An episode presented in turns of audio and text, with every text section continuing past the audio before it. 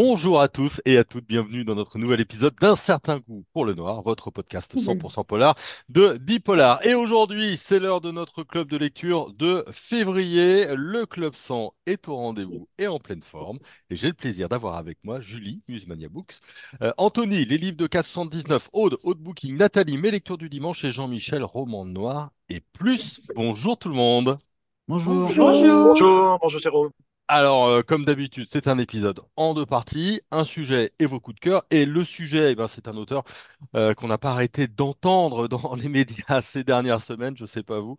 Euh, d'ailleurs, il a beaucoup été interviewé après qu'on ait pris la décision d'en parler. Je pense qu'on nous a copié. Voilà. C'est évidemment, hein, c'est évidemment euh, Hervé Lecor, immense auteur de polar. Il vient de publier Qui après nous vibrer. Alors, c'est un roman noir assez étonnant. C'est de l'anticipation de la science-fiction, un roman à la fois apocalyptique et post-apocalyptique, puisqu'il y a deux lignes de narration. On va voir euh, un petit peu tout ça. Je vous ai demandé à tous et toutes de lire un petit peu d'Hervé Lecor. Alors, qui a lu qui après nous vivrait et pourrait nous faire un petit résumé? Oh, oh, Ouais. Si, Nathalie, t'as levé, levé la main, t'as levé la main. je l'ai lu. Alors, vas-y, euh, succinctement. Euh, succinctement. Ben donc, euh, c'est un roman qui parle de, de ce qui risquerait bien d'arriver à la Terre d'ici euh, quelques années. Donc, on est euh, fin du siècle, enfin, plus ou moins 2050, je crois que ça commence. euh, vous me corrigez ouais, si je me trompe. Ouais, oui. Et euh, ben, arrive ce qui, ce qui devait arriver. Premier, euh, premier gros clash, il y a un blackout. Et à partir de là, euh, tout part un peu en sucette. Et donc, euh, bah, pour les, pour les humains, ça commence un peu euh, la survie, on va dire, à la débrouille. Et le livre va vraiment nous raconter euh, l'histoire de plusieurs femmes qui sont, ben, ça on l'apprend euh, au fil de la lecture, qui sont liées ben, par un... Parce que c'est de, de mère en fille, c'est quatre générations de Trois, mémoire. trois générations, Trois, pardon. je crois. hein. Ouais. Voilà, et donc on voit un peu l'évolution de, de- du monde un peu post-apocalyptique. Et donc on, on est tous bien conscients qu'on se dirige probablement vers une catastrophe. Euh, bah là, l'auteur a imaginé la catastrophe et euh, ce, ce que serait notre avenir euh, après. Ouais, c'est assez saisissant. Alors, donnez-moi un petit peu vo- votre avis. euh, parce que là, du coup, c'est vrai qu'on est dans le roman noir un petit peu d'anticipation, hein, puisqu'on est en, en 2050 et, et plus si affinité. Euh, est-ce que vous avez aimé ce nouveau roman d'Hervé Lecor? Qui veut commencer? Eh ben, Aude. Beaucoup. Alors, Oui. ouais, vas-y, Aude, et puis après Jean-Michel. Eh ben, beaucoup, voilà. Voilà. Au revoir. Bon. Merci. Non, mais, ah oui, moi j'ai trouvé que c'était euh, c'était c'est saisissant ce livre. Il est, euh, il est saisissant, moi j'y pense encore. Euh, je pense même que ça, ça, ça vaudrait le coup de le relire, tellement c'est dense. Moi j'y suis allée euh, sans rien savoir, donc je ne savais rien de ces générations de femmes, je, je, je, je savais rien du tout. Donc c'était vraiment euh, à l'aveugle et euh, waouh. C'est euh, alors c'était mon premier euh, Hervé Lecor, donc j'ai découvert son écriture. Hmm. Et là, ça a été un choc parce qu'une fois qu'on a lu ça, on se demande ce qu'on va bien pouvoir lire après. Hein. Faut, faut être honnête. euh, dire au niveau de au niveau de l'écriture, on est quand même hein, sur un sacré niveau de de précision, de langue, de, choix des mots. Bon, il était, il était prof de français toute sa carrière, donc il y a des choses qui s'expliquent, mais enfin quand même, c'est pas parce qu'on transmet qu'on sait soi-même euh, écrire. Et euh, ouais, moi j'étais saisie par, euh, par cette histoire qui nous raconte ces destins de femmes sans jamais être moralisateur, juste en nous donnant les clés et en, et en nous disant, bah voilà, voilà où on en est, voilà où on en sera, si on continue dans, sur cette lancée. Et j'ai trouvé ça euh, brillant. Jean-Michel? Oui, euh, j'ai beaucoup aimé. Alors, c'est vrai que j'aime beaucoup Hervé Lecor et son écriture. Là, c'est vrai qu'il saute un pas, il saute un, un sympa parce qu'effectivement, c'est vraiment le, euh, le roman euh, apocalyptique dans sa, dans sa plus grande noirceur. Pour autant, euh, ce qui est, ce qui est intéressant aussi, c'est que ce qui peut être un peu flippant, c'est que c'est très réaliste. C'est-à-dire que, que, quand on lit effectivement ce qui se passe, euh, euh, je dirais, quand on voit euh, sur plusieurs dizaines d'années ce qui peut se passer, euh, ça fait un peu flipper parce que Freck, je, le, enfin, je pense que c'est un, un bouquin quand même qui est très fouillé. C'est pas juste apocalyptique pour apocalyptique, c'est vraiment fouillé. C'est presque crédible par moment. Euh, et c'est grosso modo, c'est chacun pour sa peau, hein, pour le dire comme ça. Donc, euh, revient vraiment à l'homme revient à l'animal, revient à l'animal. Heureusement, il y a quand même, évidemment, euh, des quelques lueurs. Hein, c'est ce que je disais la dernière fois. Il y a quelques lueurs. Cette solidarité, il y a quand même une certaine solidarité parce que je pense que malgré tout ce cette barbarie, puisque finalement il y a de la barbarie à tous les, hein, c'est clairement pas, euh, il y a de la barbarie, mais il y a aussi de l'humanité même si l'humanité, bon, elle est un peu réduite à sa portion congrue. Euh, bon, une écriture extraordinaire euh, qui frappe euh, les esprits, je crois, comme tu, l'as dit, qui frappe les esprits, et, euh, et, toujours cette écriture extraordinaire. Euh, c'est bien ficelé, un, un, très bon scénario. C'est voilà, c'est un roman qui qui marque les esprits. Je peux pas dire autre chose. Alors, vous ne l'avez pas vu parce que vous, vous nous écoutez, mais quand Jean-Michel a dit il y a, il y a quelques lumières, il y a un sourcil général hein, euh, dans cette vision qui s'est levé à droite et à gauche en disant oh, ouais, quand même, de la lumière, je dirais pas ça, Anthony. Moi, j'ai pas vu beaucoup de lumière. Hein. Une petite lampe de poche, quoi. Ouais, vraiment. que lueur Non, c'est terriblement oppressant, ouais. Oppressant. Moi, vraiment, je pense que c'est le résumé du livre pour moi, c'est. Euh, alors, c'est un livre qui, euh, à mon avis, il faut vraiment, le, faut vraiment se mettre dedans. Il ne faut pas le lire par petits bouts parce que c'est vraiment une ambiance. Euh, comme d'habitude, il creuse. Euh, enfin, je dis comme d'habitude, moi, c'est que mon deuxième, hein, Hervé Lecor, mais comme le précédent, il s'est vraiment creusé bah, vraiment l'ambiance, l'atmosphère et puis les personnages. Mais là, j'ai trouvé que, ouais, ouais, c'est ouais, oppressant. Vraiment, c'est le mot qui résume un peu ce livre. J'ai été mal à l'aise du début à la fin. Euh, d'une part, par euh, ce que disait Jean-Michel, bah, le réalisme. Hein. C'est vrai qu'on a vraiment l'impression de s'y croire et on se dit que, euh, avec ce qu'on voit tous les jours, on se dit que l'homme est capable, largement capable de ça et que ça risque de, tourner comme ça. Donc ça, c'est super inquiétant. Et puis après, de, tout ce qui se passe dans le, livre, on, a l'impression qu'on n'en voit pas le bout. C'est ça, de pire en pire, ça ne ça, s'arrange pas. Et, et ouais, j'ai eu du mal à trouver la lumière, moi. Hein. beaucoup de mal. Julie, Nathalie? Ben pareil, j'ai pas vu beaucoup de lumière. Alors, euh, je suis un petit peu plus mitigée que, que les autres, mais ça, c'est euh, c'est pas inhérent à l'écriture de Le Corps que j'ai vraiment bien aimé. Euh, c'était une découverte pour moi. C'est vraiment plus par rapport au, thème. Euh, j'ai un petit côté bisounours, hein, malgré tout ce que je lis comme roman noir. Et là, c'était vraiment. Enfin, j'avais un, petit peu l'impression que, même si je le savais déjà, mais l'homme est vraiment la pire espèce animale qui existe. Et et je trouve que, voilà, ça, ça je sais bien qu'on court à la catastrophe, mais euh, peut-être j'avais pas envie de savoir tout ça. Euh, donc voilà, c'est un peu. Et dans le déni. Voilà, c'est ça. En plus, c'est mon métier, hein, parce que je, techniquement, je suis censée, enfin, et je le fais, hein, j'aide les entreprises à diminuer leurs émissions de CO2, hein, donc vraiment parce que ben, on est engagé dans des plans européens, etc., pour vraiment arriver à, à, zéro émission en 2050. Donc c'est une problématique dans laquelle je vis en permanence, et ça vient peut-être de là, hein. du coup, un, un peu un voilà, un rejet, euh, parce que là, autant dire de toute façon ce que tu fous, mais alors ça sert à que dalle.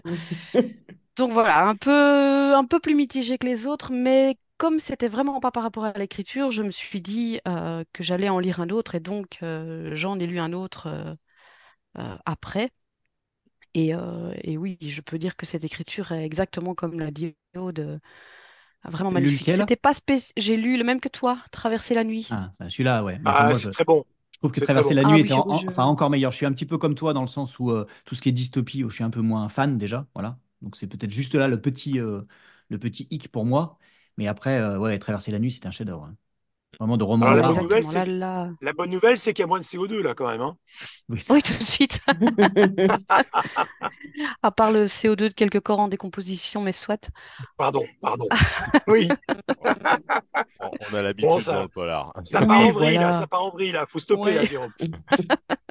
Julie, ton mot, Julie, sur, euh, sur qui après nous vivrait Pas parce que je l'ai pas lu. Donc, ah, bah voilà. Alors, voilà. d'accord. Non, moi, c'est euh, comme euh, Anthony. Bah, je pense que Aude et. Jean-Marie, je sais qu'il a lu. Nathalie oui. vient de dire. Jean-Michel, pardon.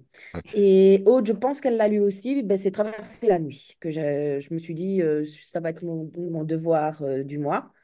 Euh, je peux pas dire si j'ai aimé ou pas, parce que j'en suis qu'à la moitié, parce que étant donné que je participe au jury Audiolib et qu'il en fait partie, ben, je voulais l'écouter euh, en même temps, parce que moi j'aime bien les lectures euh, immersives, donc euh, en même temps la lecture orale que moi en train de lire le, le bouquin. Non, mais il y a Et toujours des cancres hein, dans les écoles. Il y a toujours des cancres. voilà, Non. J'accepte, mais à culpa. Et euh, non, bah, bah, je trouve que pour l'instant, je suis dans un, un polar euh, assez, enfin, quand même assez classique, euh, sauf qu'il ne choisit pas les per- personnages stéréotypés du bon flic, mauvais flic et tout ça. Les... Non, franchement, les personnages sont vraiment bien, bien étudiés, bien, bien posés. L'ambiance à Bordeaux est très noire.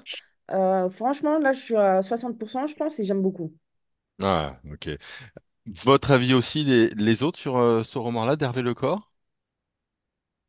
Bah, moi, je le trouve euh, vraiment exceptionnel, donc non seulement par rapport à, à l'écriture, mais aussi euh, par rapport au, au personnage.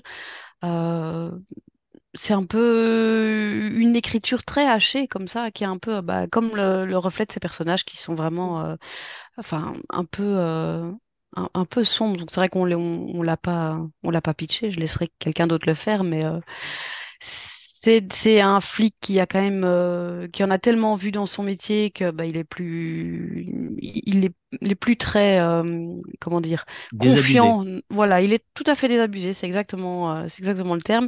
Mais quelque part, il continue à faire son job parce que voilà, c'est c'est l'essence même du, du truc. Puis il y a une, une jeune femme qui, qui vit vraiment pour euh, sa lumière, qui est son petit garçon, mais sinon qui en a aussi vu et bavé euh, dans, dans sa vie.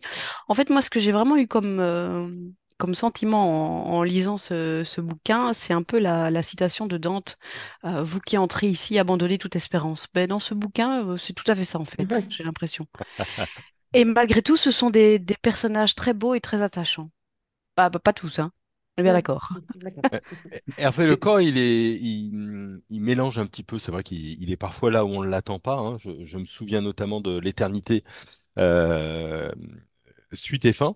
Est-ce que vous trouvez pas que dans, dans l'angoisse qu'il génère, c'est aussi une des conséquences de son écriture? Il écrit très bien. Les phrases sont un peu longues. Parfois, il fait un peu de la description. Il prend son temps pour raconter et on s'enfonce un peu comme dans une mélasse. Ça m'a fait beaucoup ça euh, euh, dans Qui après nous euh, vivrait, c'est notamment euh, dans, dans les, dans les premières scènes qui se passent dans le futur, je ne vais pas trop trop en dire, mais, mais du coup on, on prend notre temps et on voit vraiment l'horreur arriver qui se referme vers nous. Vous avez, vous avez pas, vous trouvez pas que l'angoisse de le corps, elle est due aussi à sa plume? Oui, c'est immersif. C'est immersif, ouais. Ouais, contrairement à d'autres auteurs de romans noirs, les chapitres sont pas courts. Euh, Il y a beaucoup qui Oui, aiment aussi, euh, voilà, très euh, Mhm. hacher le- les chapitres et pour faire monter le suspense en, en vite.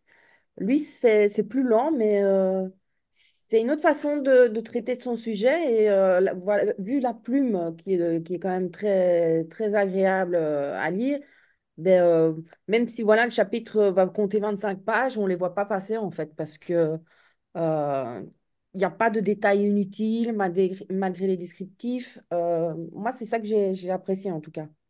Mais c'est vraiment du, du roman noir, quoi. Ce que j'appelle, Mm. moi, pour moi, de mon côté, du roman noir. C'est-à-dire que l'in- l'intrigue, bon, euh, n'a pas vraiment d'importance, en fait, en soi, quoi. C'est Mm. plutôt, euh, c'est plutôt euh, vrai. l'ambiance, l'ambiance et ce que vont faire les ouais. personnages, en fait, le- les personnages en eux-mêmes, vraiment leur personnalité et euh, leurs actes qui sont importants, plus que l'intrigue elle-même. Je, je- je pense Mm. que moi, Traverser la nuit, je l'ai lu à sa sortie, donc il y a, je sais plus, trois ans, quelque chose comme ça. Hmm, en Mhm. 2021, ouais. Je, je me souviens plus de l'histoire, mais je me souviens de, des, des émotions qu'il m'avait euh, transmises, quoi. Juste. Ah, c'est pas mal ça quand même. Même chose pour toi, Aude? Tu as? Ben, moi, j'ai eu la chance de le rencontrer la semaine dernière et donc on a parlé de sa façon d'écrire justement. Et il faut savoir qu'il écrit sans plan. Alors ça paraît ahurissant, surtout Ouais. avec le dernier. Moi, je, je... Oh je dis comment c'est possible. Donc il a une scène de départ, hein. il ne sait pas ce que ces personnages vont devenir. Euh, par exemple, Marceau euh, était promis un, vraiment un destin beaucoup plus noir. Il était euh, un vrai salopard, hein, on peut le dire à la base. Et donc, il, il s'est dit que bah, il allait lui foutre une bonne, bonne euh, tarte dans la tronche hein, pour, pour, pour l'assouplir un peu, comme la viande. Et c'est l'image qu'il a employée, hein, c'est intéressant. Et, et, à partir de là, euh, il a imaginé ce qui pourrait arriver en fait à chacun, mais sans plan, sans savoir où il allait. Et du coup, ça fait sens parce que quand, euh, quand j'y repense, je me dis, mais c'est euh, c'est ça qui fait euh, la force de cette écriture aussi. C'est-à-dire qu'il visualise tout, toutes les scènes. D'ailleurs, je trouve que c'est les descriptions qu'il fait de la nature, c'est impressionnant. C'est un observateur euh, de, de, de lever et de coucher de soleil. Moi, j'avais jamais lu ça avant. Et, ça fait sens en fait de ne pas savoir euh, ce qu'il, ce que, hum, quel est le destin de, quel sera le destin de ces personnages. Et donc euh, il laisse aller. Et quand il se relie, soit il dit ben ça va pas et il, jette, soit il se dit ouais là c'est pas mal. Et on continue comme ça, et c'est les personnages qui vont me porter. Et, et ça, je trouve ça génial parce que je me dis que euh, bah, quand on le lit, en fait, on le sent. Une fois qu'on le sait, on se dit, bah oui, évi- évidemment, ça fait sens. Eh ouais, Alors, je ne sais pas comment il s'en est sorti, euh, pardon, je t'ai coupé, mais Non, non, non. comment il s'en est sorti dans les, dans la temporalité, parce que en fait, il fait pas comme certains auteurs où il écrit, alors, Anna, chapitre 1, nous sommes en 2112. Non, il fait pas comme ça. Il laisse le lecteur se débrouiller, Oui, c'est vraiment essayer ça. de se repérer. Alors, on est où? On est avec qui? Moi, sur mon bouquin, il est tout raturé. hein. J'ai mis à chaque fois, euh, alors, de qui on parle, euh, etc. J'ai fait un arbre généalogique sur la première page. C'est pour ça que je ne lui ai pas fait dédicacer le livre, parce que je me suis dit, il va me prendre pour une tarée. Il Euh, ne connaissait pas encore, c'est pour ça. non, il ne me connaissait pas. Maintenant, il me connaît. Et, et du coup, je me dis, mais, mais oui, comment, comment on peut construire un, un livre avec cette euh, densité-là et avec des chapitres sans savoir, pas chronologiques et qui ne, qui ne reviennent pas de façon rythmique, euh, avec une telle euh, fluidité? C'est, je trouve ça euh, admirable, vraiment Et il fait admirable. ça à chaque livre ou pas? Il t'a dit non? Alors là, pour celui-là, c'est un peu particulier. Euh, il, il- mais il, c'est pas quelqu'un qui écrit avec un plan Hmm. Parce que celui-ci, on le sent bien que c'est. euh, Enfin, on peut. ma- Maintenant, avec du recul, maintenant que tu le dis, on, Mhm, on- on sent bien que c'est mhm. écrit. euh, voilà. Par contre, celui, celui d'avant, j'avais l'impression qu'il était un peu plus structuré et que c'était difficile de, de l'écrire comme ça, je sais pas. Mais c'est c'est pas faux. Maintenant que tu le dis, il y a une écriture. On a vraiment l'impression de lire au rythme de son écriture, euh, je trouve. Il se remet en scène à chaque fois, il arrive, sait, hop, je hein, me c'est remets, et dingue. qu'est-ce qui va se passer, quoi? Ouais. Ouais, c'est ça. C'est Ouais. tout à fait ça. Je trouve ça euh, vraiment euh, passionnant. Cette rencontre était passionnante. hein. Euh, et c'est c'est vraiment quelqu'un de, de très simple, de très accessible. Euh, il, il- enfin, il est. j'ai l'impression que, celui qu'on voit, c'est celui qu'il est dans la vie. Moi, c'est la première fois que je le rencontrais, mais sa façon de parler, sa façon d'être, euh, puis sa façon de parler de, de, de, la transmission, parce que c'est un livre sur la transmission. Et moi, je lui ai quand même fait remarquer que ben, quand on est une femme et quand on le lit, bah, parfois on se sent un peu nul comme mère, quoi, par rapport à ces mères-là. Et il a eu ce- ce- cette phrase que je trouve qui trotte dans ma tête. Il m'a dit, mais en fait, il faut pas vous comparer parce que là, tout s'est écroulé. Et quand tout s'est écroulé, tout ce qu'il reste, c'est la transmission. Aujourd'hui, nous, c'est pas ce qui nous reste, la transmission. Il y a plein de choses qui viennent phagocyter les, relations qu'on peut avoir avec nos proches ou avec nos enfants.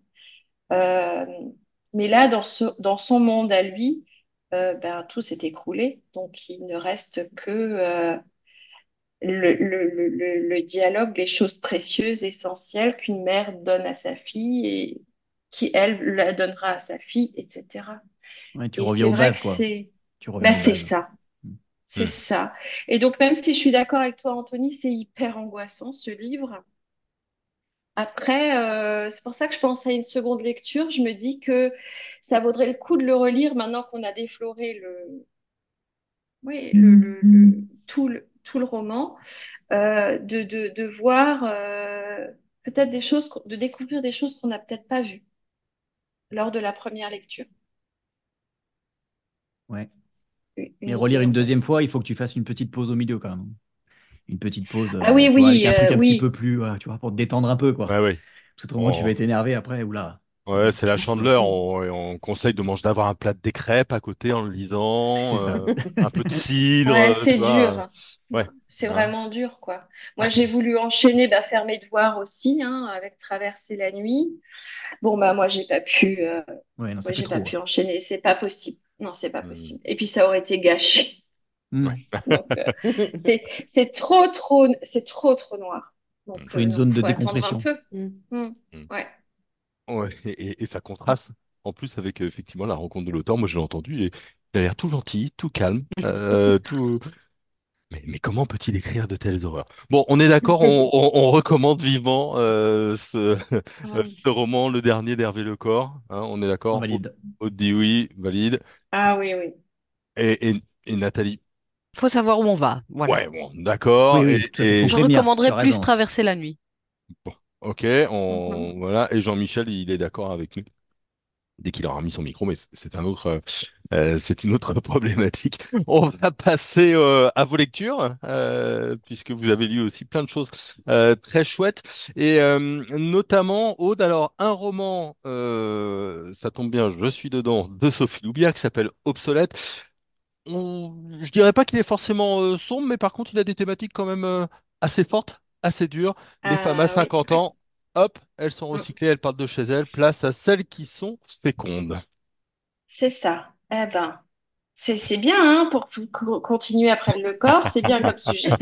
Donc, Bonne on, ambiance. on- ouais, c'est wouhou. Moi, je vais avoir 50 ans bientôt, j'ai fait ma valise. hein. Euh, donc, euh, il- on est en 2224, donc bien, bien euh, après nous. Et effectivement, Sophie Loubière, elle- dans son nouveau roman, elle traite de l'obsolescence programmée des femmes.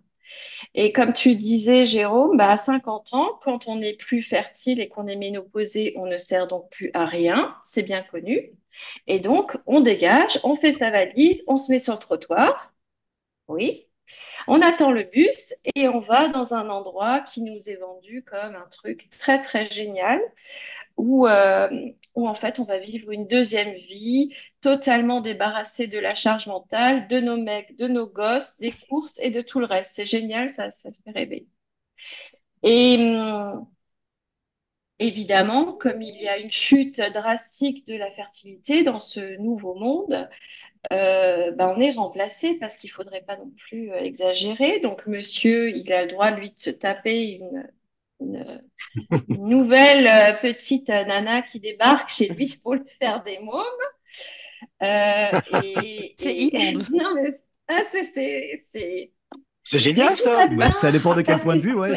Donc, J'attendais, les garçons, j'attendais. voilà. Je guettais Jean-Michel et Anthony. Ah, Non, mais- On a le droit un petit peu d'intervenir. Après, il faut en discuter, Bien je sais pas, il faut en discuter. Voilà. Et, et, et donc, euh, voilà, les plus fertiles viennent, donc reprennent. Alors, elles ont quand même euh, bah, les, les enfants des autres, hein, dont il faut qu'elles s'occupent. Hein, ça vient pas non plus comme ça juste pour le fun. Euh, du bonhomme qui doit donc repeupler la planète. Et voilà, mais c'est un monde un peu utopique parce qu'on est bien dans ce monde. Tout le monde a l'air heureux, tout le monde est à sa place. euh, euh, personne s'énerve, euh, tout le monde est détendu. On est dans le zen le plus, le plus absolu, puis on accepte, tout le monde accepte son sort. Bah voilà, tu vas partir. On fait une petite, une petite fête, comme pour les, les- l'arrivée des bébés, là, vous savez, les, fêtes euh, pour les mamans. Voilà, on met sa plus belle robe et voilà. Et alors, euh, ce, roman, moi, j'ai été bluffée par le travail de recherche parce que Sophie Loubière, elle a elle a donc créé un, un blog où elle explique en fait euh, plein de choses sur ce livre, notamment toutes les techniques dont elle parle, toutes les avancées technologiques dont elle parle dans son livre et qui existent déjà. Alors ça, c'est vraiment euh, bluffant.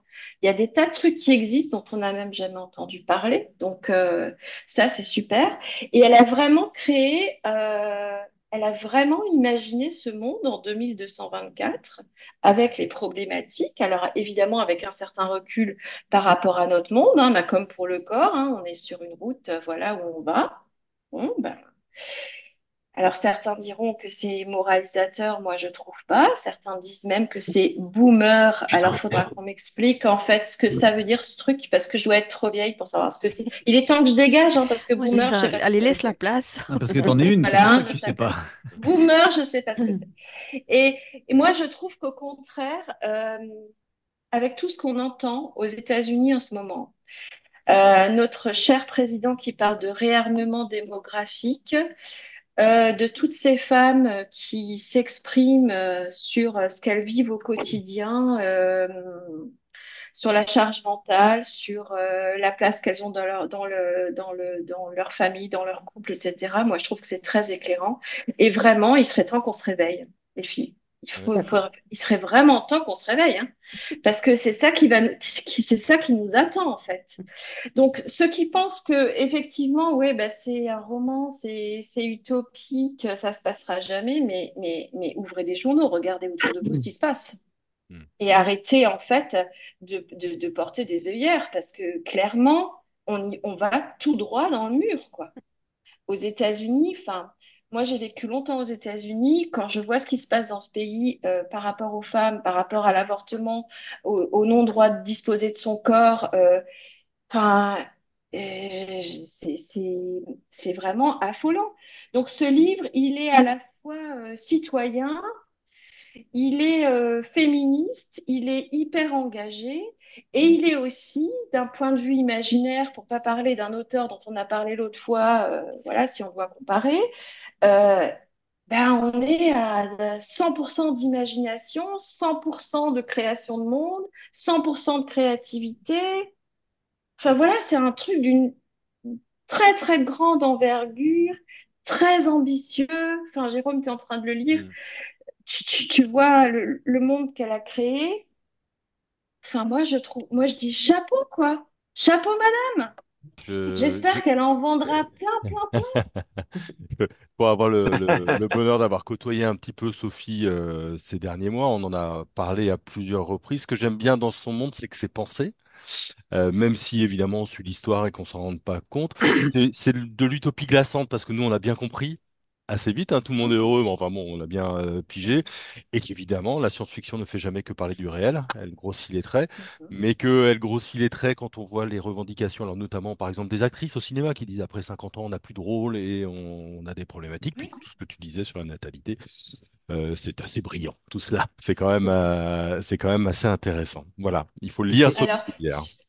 Tout à fait. Et sur la ménopause, c'est quand même intéressant parce que la ménopause, ça a été quand même pendant longtemps un sujet tabou. On n'en parlait pas. Les femmes n'en parlaient pas. Personne n'en parlait. Là, ça commence à émerger. Et euh, quelqu'un récemment me disait, la ménopause, c'est l'arrêt des règles. C'est tout. Et le reste, c'est ouh, on est Ouais. à fond. Voilà. Et c'est bien ce qu'elle montre, en fait, dans ce, dans, dans ce livre aussi. C'est qu'en fait, la femme, ça s'arrête pas euh, quand elle peut plus avoir d'enfants, quoi. Mm. La partie est maternelle. Et dans ce cas-là, en fait, les femmes qui veulent pas avoir d'enfants, elles sont quoi dans la société? Mm. Enfin bref, ce livre est très questionnant, je trouve. Il est très intéressant, il est très intelligent. Euh, bravo, Sophie. Ouais, et puis là, là où tu as raison, c'est que, enfin, là, je suis persuadé de ce que tu dis. Euh, je suis complètement convaincu que le changement, il passera par vous. Hein. Comptez pas sur les hommes pour faire changer les choses. hein. Non, Moi, mais on n'y euh, compte pas, hein, Non, non, mais c'est vrai. Non, non, mais c'est vrai. C'est-à-dire que moi, je suis euh, vraiment, vraiment, je, je suis persuadé que, que la femme est meilleure que l'homme aujourd'hui. Pas, pas intrinsèquement, mais aujourd'hui. Mais c'est pas, c'est pas les hommes qui vont faire changer le monde. hein. Si vous, vous bougez pas et si vous, vous vous imposez pas, il n'y a rien qui bougera. Et d'ailleurs, il y a des choses qui bougent dans un sens et hop, vous voyez, ça bouge dans un sens, ça bouge dans l'autre. Finalement, en fait, on revient toujours au même point, quoi. Enfin, moi, Finalement, on va être hein. copains, Anthony, c'est génial. T'as vu, hein? Non, moi je pense que c'est un Ah bah. imposteur. Quelqu'un a volé la place d'Anthony. Que vous faites d'Anthony Ah, qui- Mais non, mais Non, non. non, mais- mais c'est bien, moi, ça me fait plaisir d'entendre ça. Euh, oui, ça me fait plaisir parce que je me dis, bah ouais, euh, on est, euh, on, on doit, euh, on doit agir, quoi. Oui, Parce c'est que moi, vrai, je, a je- pense que le- le- ce qui bloque vraiment aujourd'hui, c'est que justement, euh, entre femmes, vous vous tirez dans les pattes, en fait. C'est-à-dire que les gens, les, les- Oui. les femmes qui voudraient faire avancer les choses, vous en avez d'autres de l'autre côté qui, qui, vont- qui font tout pour freiner des deux fers et pour que rien ne bouge et que, qui sont convaincus que, que, vo- que votre place est là où elle est aujourd'hui, quoi. Et donc ça, c'est entre vous parce régler ça, quoi. Parce que le mot sororité n'existe pas. hein. Il est très très galvaudé, il n'existe pas. Il faut arrêter de parler de ça parce que ça n'existe pas. Et tu as tout à fait raison. euh, 50 euh, bonnes femmes dans un, dans une pièce, ça dure pas longtemps avant qu'il y en a une qui meurt. hein. Donc, euh, on pourrait peut-être penser d'ailleurs à faire une, une émission politique, un truc comme ça. Faut hein, Mm. dedans. Ouais, On en parlera. comme quoi, comme quoi la littérature, même les plus belles histoires, ne sont jamais décorrélées de la société. C'est la preuve avec euh, Obsolète de Sophie Loubière. Euh, On va euh, passer du côté J'hésite. J'hésite. On va aller avec toi, Nathalie, avec euh, Souviens-toi de Sarah de Petch Coman. Donc là, on est dans les années 60, plutôt en Angleterre, avec une éditrice chez Sandwood Publishing à Londres. T'as vu, je, je fais des efforts en anglais. Euh, pourquoi est-ce que tu as choisi ce titre et qu'est-ce qui t'a plu dedans? Alors, euh, j'ai choisi ce titre malgré le fait qu'il soit sorti déjà depuis un moment, mais euh, comme le dirait mon libraire préféré, il n'y a pas de date de péremption sur un livre. hein. Et euh, bah, en fait, j'ai choisi ce titre parce que j'ai j'ai j'ai beaucoup aimé. Bah, vous savez que Paige Coman, c'est euh, c'est un pseudonyme pour euh, Yann Ouais. Manouk et Gérard Coquet. Et donc, euh, bah voilà, Yann Manouk, il a, je pense, plus rien à prouver. Et en fait, j'ai j'ai beaucoup aimé l'histoire parce que bah, c'est un peu à une double temporalité. Donc, on se retrouve avec une éditrice donc, euh, de nos jours qui reçoit un manuscrit. Et euh, le manuscrit est une autobiographie d'une certaine Sarah, donc qui, dé- qui démarre dans l'Angleterre effectivement euh, des années 60. Et euh, ben, on se rend assez vite compte que la pauvre Sarah, ben, elle en a vu, enfin, elle va en voir des vertes et des pas mûres, parce que dès qu'elle commence son journal intime, on se rend compte que c'est le genre de fille bien gentille, mais qui va droit dans le mur. Alors, ce qui est très intéressant, c'est qu'au départ, ben, l'éditrice ne sait pas si c'est un délire d'écrivain ou si c'est vraiment euh, le, le journal intime de quelqu'un. Dans les deux cas, elle s'accroche à l'histoire, elle aimerait vraiment bien le publier, mais de toute façon, pour le publier, il faut un contrat de- de- d'édition, et donc il faut euh, découvrir qui est l'auteur de ce roman, puisque il est arrivé anonymement. Et donc elle commence à se lancer euh, sur les traces de la fameuse Sarah, sur base des éléments qu'elle va trouver dans, dans son manuscrit. Donc on est vraiment sur une double temporalité, double manière d'écrire, puisque bah, quand on est dans le, dans le journal intime, on est un peu sur voilà, une écriture... euh, je dirais pas enfantine, mais moins, euh, moins recherchée. On est vraiment sur l'histoire d'une jeune fille qui, qui nous raconte euh, sa vie sans, sans filtre. Et puis, on a de l'autre côté cette éditrice qui est quand même un peu un personnage euh, atypique. hein. Elle est un peu, euh, un peu exubérante. euh, et puis voilà, elle entraîne son équipe dans, dans cette recherche. Et euh, l'un dans l'autre, bah, cette, cette différence de rythme fait que ben, on n'est pas trop englouti dans le livre. Ça donne un peu de, de, de légèreté, même s'il y a quand même pas mal de, de- voilà, d'éléments très sombres. Et finalement, c'est une histoire super touchante, je trouve. Euh, la fin, donc quand, enfin, savoir si on va retrouver ou pas l'auteur, euh, qui, qui elle était. Je pense que voilà, pour des grands lecteurs de, de romans noirs comme nous, c'est pas spécialement une surprise. Euh, mais c'est super touchant et c'était très beau. Et euh, je pense que c'est aussi le genre de lecture un peu plus légère qui fait du bien euh, euh, de temps en temps. Ça reste du noir, mais c'est un peu plus léger. J'ai vraiment beaucoup aimé. Et La... puis, Oui, vas-y, vas-y. et puis l'écriture, forcément, euh, ça c'est c'est top niveau, quoi. Voilà la lumière que nous cherchions tous. On l'a Et retrouvée. Merci, Voilà. Nathalie. on, l'a retrouvé. Merci J'ai Nathalie. remis des piles dans la lampe de poche et on est reparti. Euh, Faut que tu lises le deuxième. Hein. Faut que tu lises, lises- faut que tu lises le deuxième qui est excellent aussi de, de Patch Command. Bah c'est c'est prévu. Vous m'avez Bah, entendu c'est- Oui, Oui, oui. oui, Oui, oui, oui, oui, c'est les conditions du, conditions du direct. Euh, Anthony, euh, toi aussi, parle-nous de Lumière sous Louis XIV avec le jardin des, na- des anatomistes de Noémie à Denis. Alors jusque-là, on a parlé euh, bah, de 2200, de... là on était en 1960, et moi je vous emmène complètement à l'opposé, donc au XVIIe siècle. C'est donc l'histoire, ça se passe au XVIIe siècle. C'est Sébastien de qui est un jeune herboriste, qui passe la soirée avec des amis dans une taverne à Paris. Et bah, il y a l'un d'eux qui est retrouvé mort le lendemain. Et donc, le commissaire qui est en charge de l'enquête, euh, eh ben, il accuse un de ses copains. Il est persuadé que c'est un de ses copains qui a fait le, qui a fait le coup.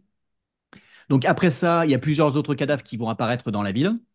Euh, ils ont tous un point commun. euh, ils présentent euh, les stigmates des cours d'anatomie euh, qui sont dispensés par Pierre Donis, qui est le chirurgien du roi.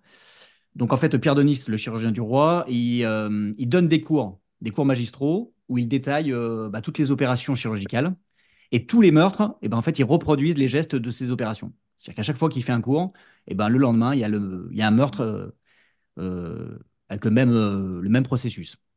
Donc c'est un polar qui est assez intéressant, qui est, j'ai trouvé très original. C'est un roman historique qui se passe au temps de, Louis XIV, mais on va pas s'intéresser à tout ce qui est royauté, à Versailles, aux politiques de l'époque, tout ça. On est plutôt euh, bah, dans les, dans les petites ruelles de Paris, dans les petites ruelles de la ville, avec les pauvres gens, avec euh, la misère, avec euh, bah, les gens qui se débrouillent euh, comme ils peuvent, en fait. Et euh, c'est assez intéressant de voir, euh, euh, l'autrice, elle s'est très bien créé le- l'ambiance. C'est assez intéressant de voir comment vivaient les gens à cette époque, euh, on va dire euh, plutôt les gens euh, du peuple, quoi. Voilà, c'est un, un grand mot, mais voilà. Les gens qui sont, euh, qui sont pas dans, qui sont pas à Versailles. Euh, alors, il est surtout original, ce, livre, par euh, le personnage principal. Parce qu'en fait, c'est un jeune homme qui se retrouve euh, à Paris un petit peu par hasard. Il a une mission, mais il, se retrouve un petit peu par hasard. Il tombe sur les cours d'anatomie un petit peu par hasard. Et il enquête aussi bah, un petit peu par hasard. Donc, vraiment, il est vraiment là par hasard. Et il est vraiment loin de la caricature de l'enquêteur de polar qu'on peut voir dans d'autres livres. Euh, il a aucune compétence pour les énigmes. euh, il n'est pas solitaire. Il n'est pas divorcé. Il n'est pas alcoolique. Euh, mais vraiment, il est vraiment juste là par hasard, quoi. Simplement parce qu'il veut innocenter son ami, donc il se lance dans la quête, dans l'enquête. Mais il est vraiment pas fait pour ça. Et ça, j'ai trouvé ça assez rafraîchissant, assez original. Ça donne finalement une autre, une autre dimension au livre, une approche différente de l'intrigue, en fait. Comme si, parce que vu qu'il n'a pas les mêmes moyens, qu'il n'a pas les mêmes réflexions qu'un enquêteur professionnel, vraiment, on se sent proche de lui et on suit l'enquête avec lui. J'ai trouvé ça euh, très intéressant. Euh, moi, je connaissais pas du tout euh, Noémie Adenis. Euh, en fait, elle avait remporté le Grand Prix des enquêteurs qui est organisé par les éditions Robert Laffont chaque année. Et donc, elle l'avait remporté il y a, je sais plus, deux, trois ans, avec son premier livre, avec Le Loup des Ardents. Donc, c'est comme ça que je l'ai vu passer, que je me suis intéressé à elle. Et, euh, vraiment, c'était, euh, je regrette pas parce que c'est une super surprise. Voilà.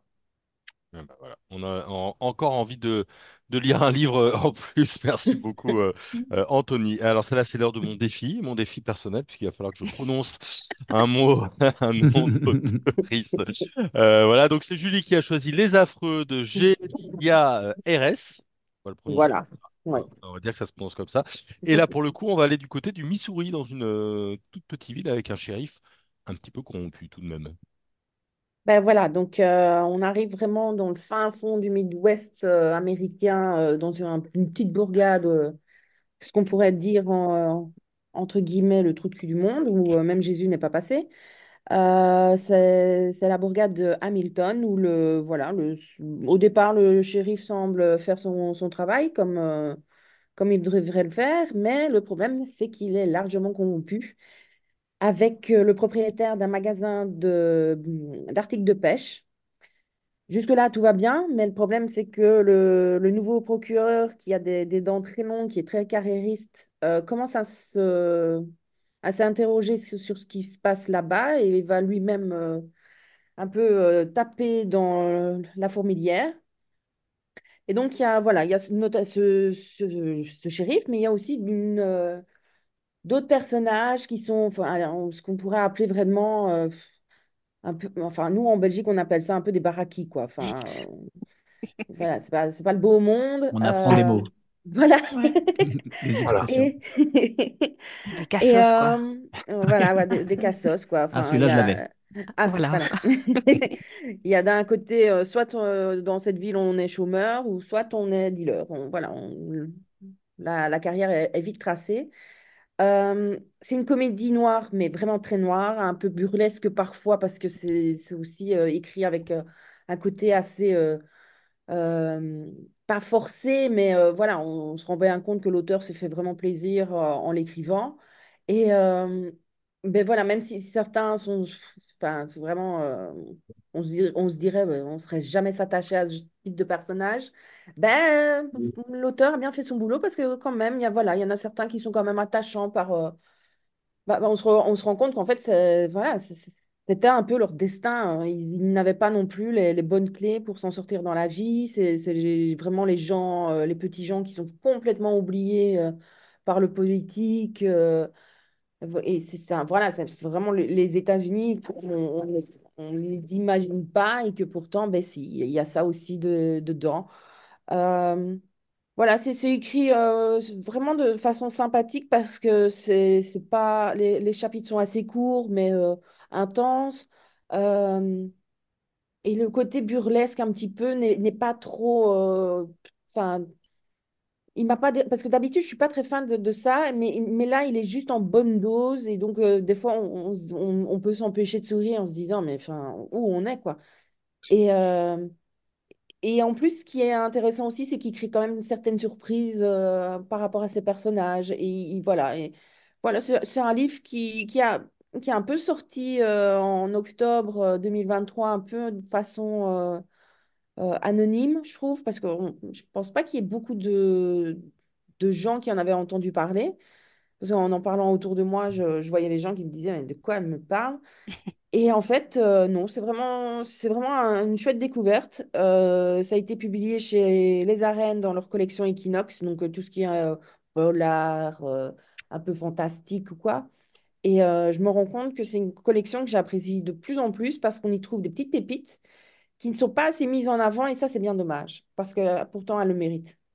Ouais, ils ont des livres, ils ont des livres assez originaux en fait. Ouais, voilà, on, on, voilà, on sort de, de nos aller de nos classiques, on va dire, on sort de notre zone de confort et euh, bah, franchement, parfois, ça fait du bien.